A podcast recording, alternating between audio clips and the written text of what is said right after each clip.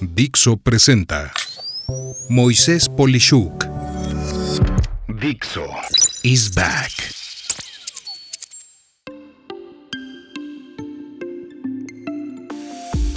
¿Qué es y por qué sirve la mercadotecnia de contenido? Parte 1.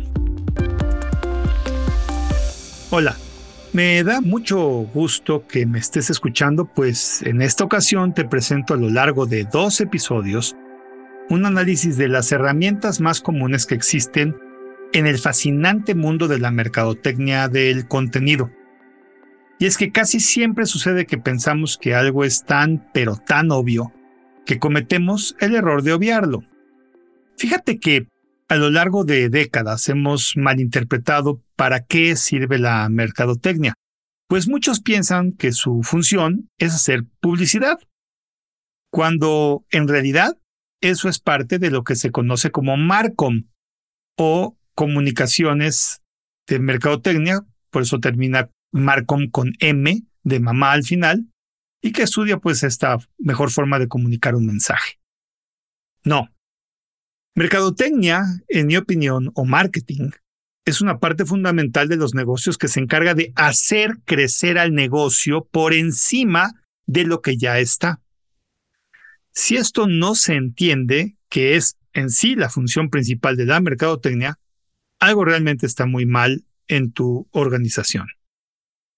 Y puedo afirmar que literalmente desde mediados de la década de los años 90 a la fecha, esto es para hoy en día, diríamos, algo así como 28 años, hubo cambios que periódicamente han abierto nuevos canales de comunicación y cuando hay nuevos canales de comunicación, hay nuevos clientes, hay nuevos ecosistemas de negocio y con ello nuevas oportunidades de venta de mismos y nuevos productos o servicios.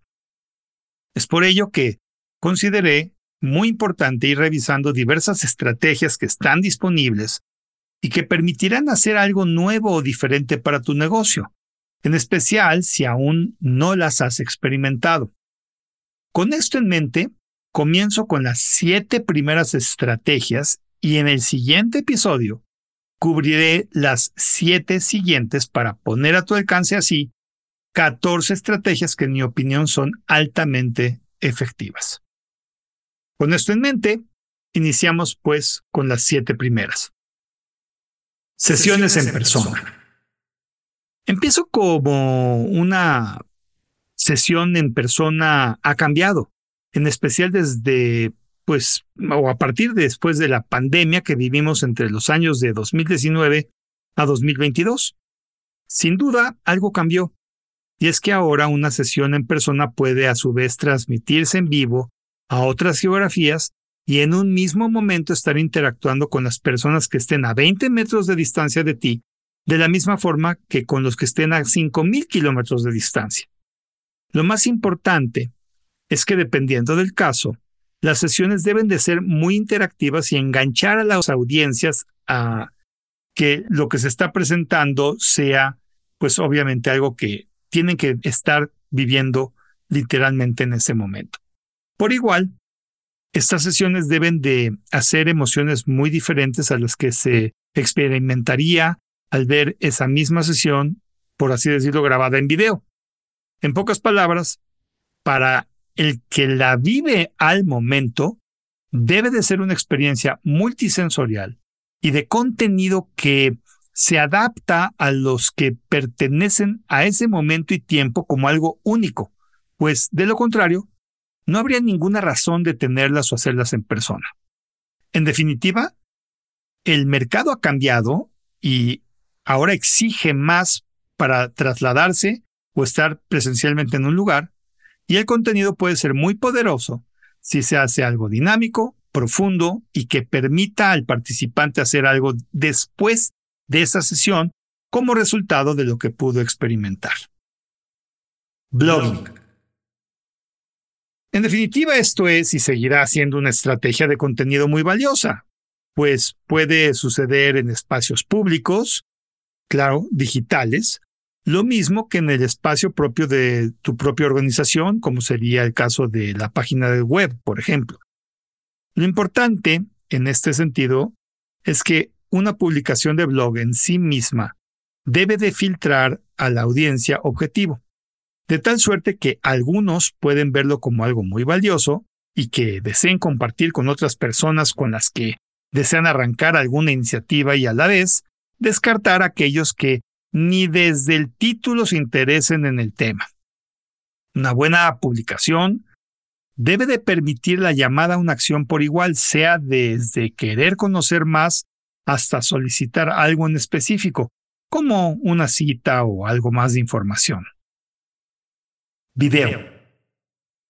Este tipo de contenido ha ganado una potencia inigualable, donde cuenta tanto forma como fondo. A veces un video grabado de forma casual puede ser mejor recibido, y a veces una producción espectacular puede provocar un sentimiento de emoción y deseo de hacer lo que el video te convida a hacer.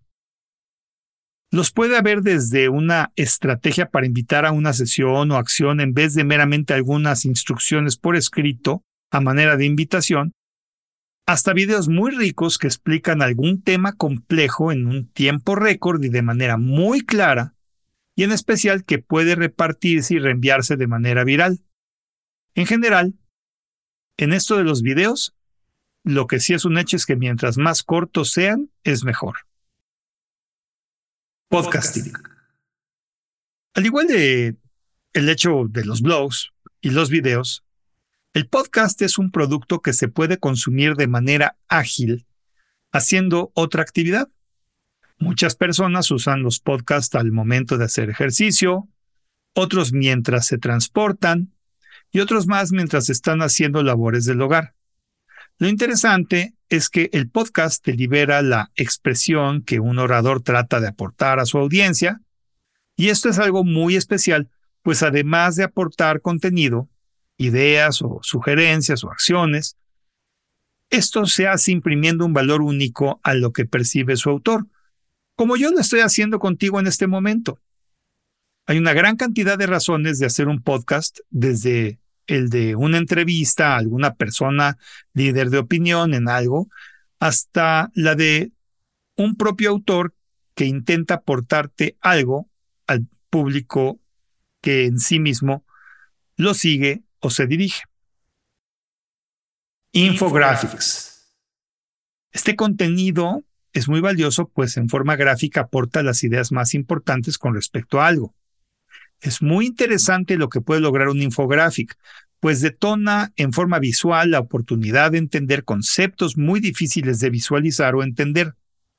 Lo mejor es que se consume de forma muy rápida y si está bien hecho provocará que se reenvíe a otras personas y en especial que se actúe en consecuencia hacia lo que se está aportando o sugiriendo. Email o correo electrónico. Fíjate que desde el inicio de Internet, el correo electrónico sustituyó a lo que antes era una ridícula cantidad de cartas y materiales impresos que te mandaban a la dirección que tenían registrada como tu domicilio de trabajo personal. Obviamente la información física era carísima de enviar, por lo que al llegar a masificarse el correo electrónico, todo mundo empezó a mandar mugre y media a toda dirección de correo que se tuviera registrada. Como consecuencia, ahora casi todo el correo mal mandado jamás llega a su destinatario, pues casi siempre es eliminado por reglas y sistemas que lo detectan como correo basura. Sin embargo, el correo no dejará de ser un buen medio cuando se usa correctamente. Podría dedicar todo un episodio solamente a este tema. De hecho, ya lo hice. Y si te interesa, ponte en contacto conmigo y te mando los diversos episodios en los que he tocado el tema de el fascinante tema del correo electrónico. Pero basta decir que los puntos clave para que el correo electrónico sea contenido y no basura son entre otros los siguientes seis. Uno, que se estudie muy bien a quién se le debe enviar. Esto es, el perfil de quien debe recibirlo debe de ser considerado en la elaboración del correo y del contenido del correo. Dos, su encabezado en verdad explica por qué es importante y hace sentido a quién lo va a recibir. 3. Su contenido es corto. Un correo de más de 700 caracteres con espacios es la longitud máxima que yo he visto que alguien puede leer. Esto es algo así como tres a cuatro párrafos en total, pero de verdad en total. Cuatro. Siempre tiene la forma de efectuar una acción, sea descargar información, registrarse algo o aportar su información para tener una cita. De lo contrario, no es nada. 5. Típicamente un correo a una misma persona no debe de tener más de tres contactos. Esto es, si para después de tres formas distintas de haberle explicado y mandado algo a alguien, porque es importante lo que se manda y aún así no responde, lo ideal es olvidar a ese alguien. Y seis, existen mecanismos de analítica para poder validar si el receptor abrió o no el correo, por ejemplo, y son oro molido para determinar si se le sigue o no contactando a esa persona. Esto entre los puntos más importantes. Y finalmente, en este episodio, toco el tema de los ebooks. Este tipo de información da la oportunidad de explayarse a una empresa y establecer un buen nivel de credibilidad y alto grado de conocimiento. Quien está decidido a leer un libro entero es porque de verdad está inmerso en el tema y es una persona hambrienta en el área que toca el libro electrónico. Además, dado que es electrónico, satisface la necesidad de inmediatez y su contenido es muy bueno y cuando es muy bueno, hará que el lector lo tome muchas veces como la referencia más completa y exacta de lo que debería de hacer. Sabes, yo no recuerdo una sola vez que quien haya leído un libro electrónico y me lo haya conectado, no haya hablado del mismo como una herramienta de valor en el caso más sencillo y la razón de compra en el caso más exitoso. Y bueno, con esto concluimos esta primera parte con siete interesantes estrategias de mercadotecnia de contenido.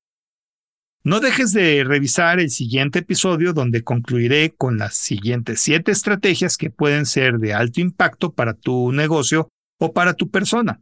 Como siempre, espero que lo expuesto aquí haya sido de utilidad para tu toma de decisiones. Soy Moisés Polishuk y agradezco que me hayas escuchado. Hasta la próxima.